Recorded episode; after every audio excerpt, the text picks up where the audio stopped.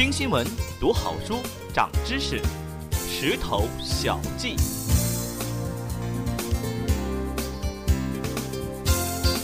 日本首相安倍晋三似乎已经决意在无视历史真相的道路上越走越远。一月底，他刚刚表态说，将在今年八月二战结束七十周年纪念日上的首相谈话中修改孙山谈话中的关键措辞。没几天，他又马上跳出来指责说，美国公立学校采用的历史教科书记载的南京大屠杀一事与事实不符，是歪曲历史。对比奥斯维辛集中营解放七十周年仪式上，德国总理默克尔有关拒绝承认罪行就是沉默的共犯的致辞，安倍政治家的形象瞬间就渺小如草芥。但对于中国人来说，安倍在历史问题上的矢口否认和军国主义立场并不令人吃惊。在战后七十年的时间里头，人们已经习惯了日本政府在这个问题上的推诿、否认与歪曲。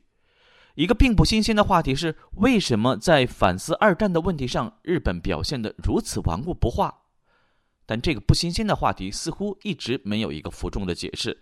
大多数人的回答是：日本人就是这样的。但是，如果你真的把日本当做一个对手的话，这样的思考显然是惰性和失策的。今天呢，石头君推荐给大家的就是一本认识日本人和日本这个国家的经典著作《菊与刀》。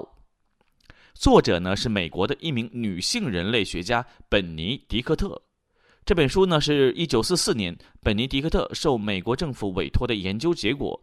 他把战时在美国拘禁的日本人作为调查对象，并且参阅了大量的日本文学和电影，写成了报告，并且在一九四六年出版。很显然，本尼迪克特成书的时候是没有办法预料日本在战后的种种表现的。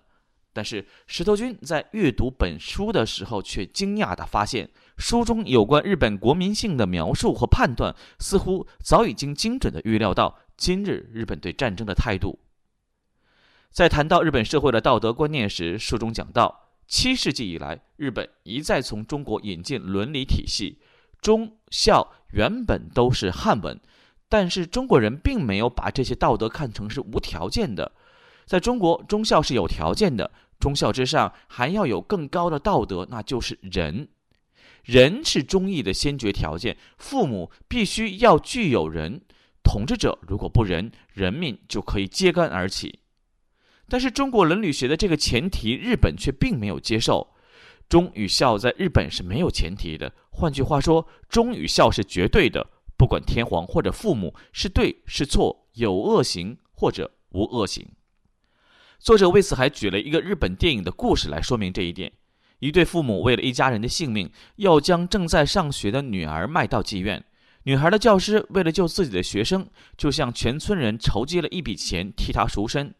然而这笔钱却被教师的母亲一位富有的餐馆老板给偷走了。儿子知道是母亲偷的，却不得不自己承担惩罚。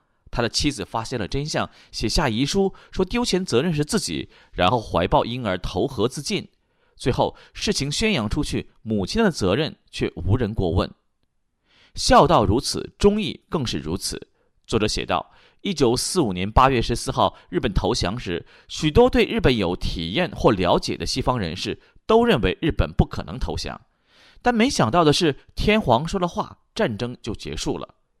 有位外国记者这样记录道：“早晨着陆时还手指不离枪，中午就把枪收了起来，傍晚便悠闲地上街采购日用品了。而一星期前，他们还要誓死顽抗呢，因为在他们看来，对天皇的忠是最高的原则，无论天皇开战或者投降的理由是什么。”由此，石头君也想到，或许正是因为人。这个重要的道德前提在日本社会的缺失，才导致战后的日本一直不去反思自己的战争罪行，而只是将其看作是一种忠于天皇的体现。既然是忠，就把去参拜靖国神社看作是一件理所当然的事儿，自然也就出于本能的去否认，甚至歪曲历史。更重要的，没有了人，也就没有了是与非，自然也就没有了反思与反省。如此庞大的战争可以因为几分钟的天皇谈话而瞬间结束，心中的是与非又哪里有那么重要呢？日本的国民性是否真的如此？这是不是日本对于战争罪行顽固不化的有力解释呢？石头君其实也并没有把握。毕竟举与刀成书于战争刚刚结束之时。但石头君确定的是，对于日本这个打了几百年交道的近邻，我们对他们的了解其实远远不够。要知道，《举与刀》这样的著作理应出现在中国，而不是美国。毕竟，我们才曾经是日本真正的对手。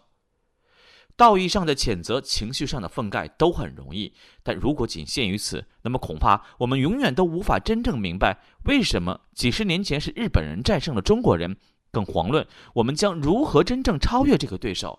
正如《举与刀》开篇所写的那样，在战争中把一切都归咎于敌国，这是容易的；但要想知道敌人自己心目中对人生的看法，就难得多了。